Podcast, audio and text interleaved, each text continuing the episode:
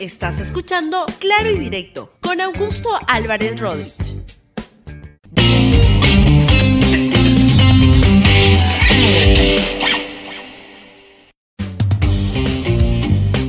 Bienvenidos a Claro y Directo, un programa de RTV.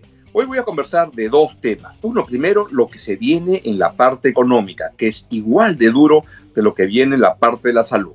Y luego voy a hacer un comentario final sobre un problema que creo que se está presentando, que tiene que ver con la libertad de expresión y algunas declaraciones me parecen poco claras por parte de algunos representantes del gobierno que sería bueno que se aclare, porque en este contexto las posibilidades de crítica al gobierno sobre lo que hace y no hace siguen estando válidas. No es que se suspendan, algunas declaraciones del gobierno dan a entender que algo podría no ser así. Vamos a comentar de eso al final de este programa. Ustedes deben este, recordar que estamos en un momento, en el momento más crítico de la, de la pandemia en el Perú y todos debemos colaborar con nuestras familias, con los mayores, con los que están en la primera línea de batalla, los policías, los médicos, las doctoras, los enfermeros y enfermeras, los que hacen el trabajo de limpieza y debemos batallar por cortar la cadena de contagio, por evitar más muertes en el Perú y por muchas y todas esas razones, hashtag yo no salgo. Bien, vamos con el desarrollo del programa y lo que quiero conversar con ustedes el día de hoy tiene que ver con lo que está sucediendo en la parte económica. ¿Qué es lo que tenemos? Es que eh, lo que está claro es que hay convicción, por lo que nos han dicho los expertos y algunos representantes autorizados del gobierno, es que las próximas dos y tres semanas van a ser la parte más dura del coronavirus en el Perú. Y esto lo que implica es que tenemos que ser mucho más cuidadosos de todas las precauciones de eh, salud que se han indicado, quedarnos en nuestra casa principalmente. Pero lo que también debe quedar claro es que el tema económico viene cada vez más duro y más complicado.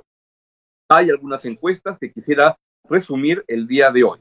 Hay una primera que tiene que ver con la que ha hecho apoyo consultoría entre sus clientes del, del, servicio de asesoría empresarial, el SAE, donde dan cuenta de temas bien interesantes que tienen que ver de cómo las empresas se están adaptando a este, este momento, en este momento de complicación. Vean esta primera encuesta que ha hecho entre los ejecutivos que van a estas reuniones del SAE, que les recuerdo son ejecutivos de grandes empresas este, peruanas, de tamaño grande, digamos. El primero tiene que ver con la pregunta que se les hace de qué porcentaje de sus trabajadores están trabajando en el esquema de teletrabajo. Y ahí lo importante es que vean en ese, en ese cuadro cómo lo que tenemos es que este, el número, la mitad de las empresas que están ahí tienen al 80% o más trabajando en teletrabajo. Ojo, insisto, son empresas grandes en el país, por tanto, este no es el caso de las pequeñas empresas. Pero lo que hay es en la gran empresa y hay un grupo muy importante de, de trabajadores que están en el sistema de teletrabajo. Vamos con el segundo cuadro, por favor, Jorge. En el segundo cuadro lo que se pregunta es, en estos días de aislamiento social, muchas empresas han optado por el esquema de teletrabajo. Califique cómo está siendo la experiencia. Y miren, de este, de este grupo, el 52% dice que el sistema es excelente y que piensa continuarlo parcialmente en el futuro, cuando termine la cuarentena. El 38% dice que es una buena experiencia, pero requiere de mejoras eh, eh, de la, herramienta tecnológica. Y el 9% dice que es poco favorable y que este, volverá a la normalidad cuando finalice. Y solo el 1% dice que no ha aplicado ningún esquema de teletrabajo. Vamos, por favor, con el tercer cuadro de esta encuesta, que es particularmente interesante en este contexto. Y esa lo que pregunta es, una vez superado el proceso de, eh, de cuarentena que se ha establecido por parte del gobierno, ¿cuál es el mayor reto de su empresa? Largamente, el mayor, eh, con 66%, es salvaguardar la salud financiera, la liquidez, la cadena de pago. En segundo lugar está la seguridad y salud de los trabajadores. Y en tercer lugar está recuperar en la medida de lo posible la normalidad de las operaciones. Y finalmente, esta es otra última parte muy interesante de la encuesta, se pregunta es cuánto tiempo cree que se ve afectado el normal funcionamiento de su empresa. Y el grupo mayoritario, el 44%, cree que va a demorar entre cuatro y seis meses. Hay otro grupo que va, este, del 13% cree que esto puede durar hasta nueve meses y luego hay otro grupo que cree que puede durar hasta más de entre 10 a más de 15 meses y llegan a ser como la cuarta parte del total. Así están las cosas. Quiero también hacer alusión a otra encuesta que ha aparecido el día de hoy en el diario Gestión, es una encuesta de eh, Datum, y lo que pregunta es, una pregunta que es bien interesante, es si es que va a tener dificultades para realizar sus pagos en el mes de abril. Lo que acá se, se concluye es que más del 65% de las empresas van a tener dificultades para realizar sus pagos en el mes de abril. Eso incluye naturalmente la parte de salario. Y acá está diferenciado por la gran y mediana empresa y por la pequeña empresa. Peor, más dificultades van a tener, por supuesto, las pequeñas empresas. De lo que no debiera haber ninguna duda es que este es un año muy complicado para el, Perú, no solo en la parte de salud, también en la parte económica. Como saben, el MEF y el BCR con la SBS han preparado un programa de alivio financiero para familias y para empresas que puede estar llegando al 12% del PBI. Es un número bastante, bastante alto. En ese contexto, además, el Congreso anda un poco desubicado y quiere ver cómo se mete en esta foto en la competencia de ponerle plata a la gente en el bolsillo. Pero lo que no debe haber ninguna duda es que a pesar de estos esfuerzos, este va a ser un muy mal año. Apoyo Consultoría estima que se pueden perder hasta 700 mil puestos de trabajo en el sector formal. 700 mil. Esto significa la quinta parte de empleos del sector formal. Lo que estamos viendo es que en las calles este, no hay gente, las fábricas están cerradas. En ese contexto, la cadena de pagos se puede quebrar, las insolvencias de empresas pueden abundar, la moratoria de los pagos en los bancos puede crecer, la economía peruana va a caer, va a, tener un crecimiento negativo por primera vez en mucho tiempo. Es por eso bien, bien, bien complicado. Y esto debemos tener en cuenta para este año en el cual hay que ver cómo se va avanzando rápidamente en medidas que permitan de alguna manera en compatibilidad con la salud de las personas en poder ir este, cambiando esta situación, porque la parte económica también es importante. Por supuesto, la vida es lo más relevante, pero la parte económica es fundamental. Porque, y acá quiero hacer notar algo que me parece que, es muy, eh, que está muy bien lo que dijo ayer el eh, premier Vicente Ceballos en una entrevista a Enrique Patriu de la, de la República, donde dijo también hay que, hay que este, ocuparnos de no solo de los sueldos, hay que cuidar el origen de los sueldos, que son las empresas. Escuchen al premier Vicente Ceballos la defensa de estos sectores laborales que obviamente están eh, acudiendo a una desatención de las circunstancias que estamos compartiendo? Dos cosas. La primera, insisto con, con la cola de la pregunta anterior, ¿descartada el cese colectivo entonces? Ah, no, en principio el cese colectivo como gobierno no lo tenemos en la agenda, en principio. Está en evaluación, o sea, es una propuesta, eh, la suspensión eh, perfecta, aquí hay una premisa bastante eh, compleja, pero tenemos que ser hidalgos como Estado que asumirla. ¿no? En principio, tenemos que cuidar el trabajo, pero también tenemos que cuidar la fuente que origina ese trabajo. Entonces, tenemos que actuar con criterios ponderados y equilibrados.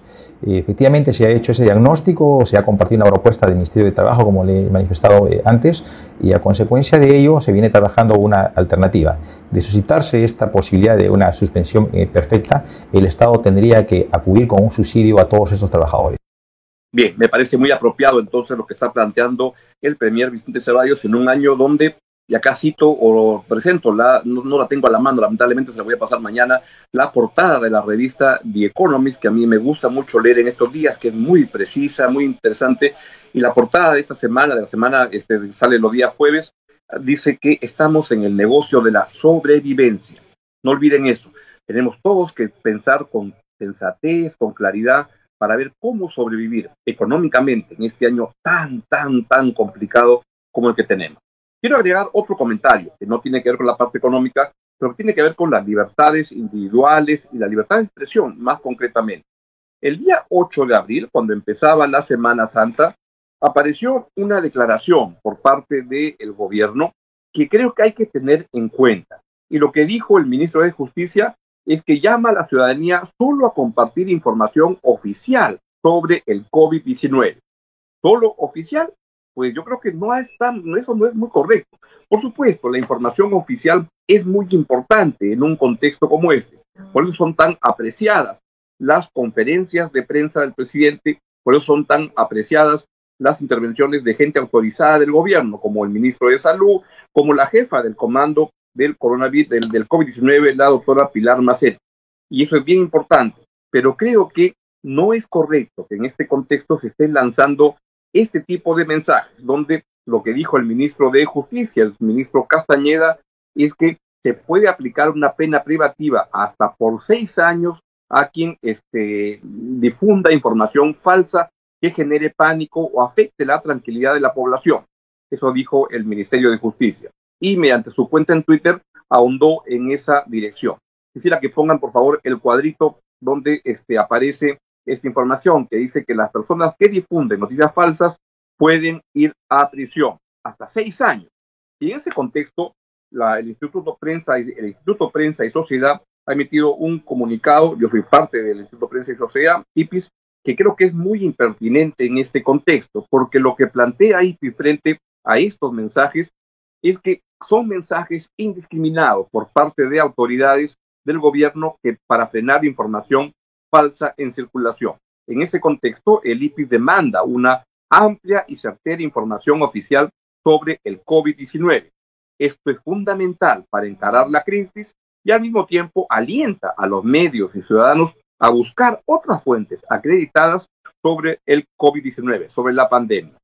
Son perseguibles, agrega el comunicado de IPIS que estoy dando a conocer, son perseguibles penalmente acciones dirigidas a crear pánico en la población o a desalentar a los funcionarios públicos mediante falsificaciones informativas.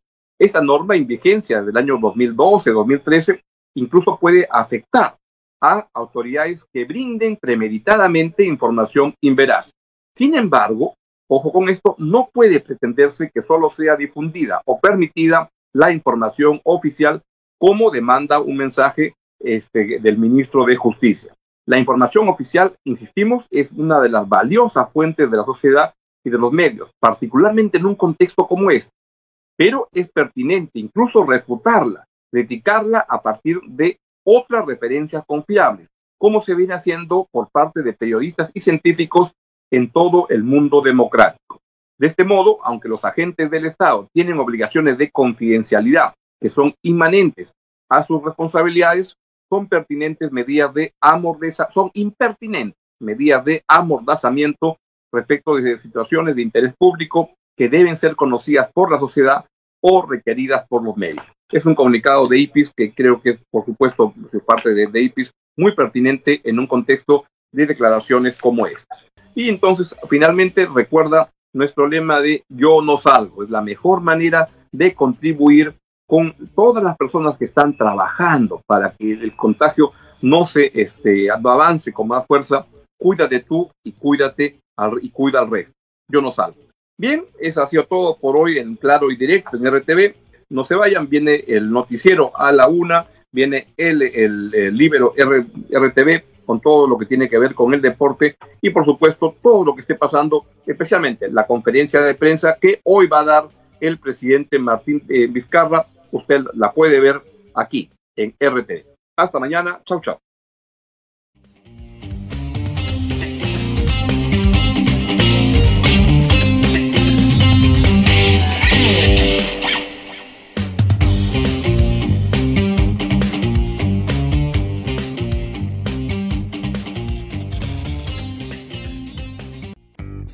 Gracias por escuchar Claro y Directo con Augusto Álvarez Rodríguez. Suscríbete para que disfrutes más contenidos.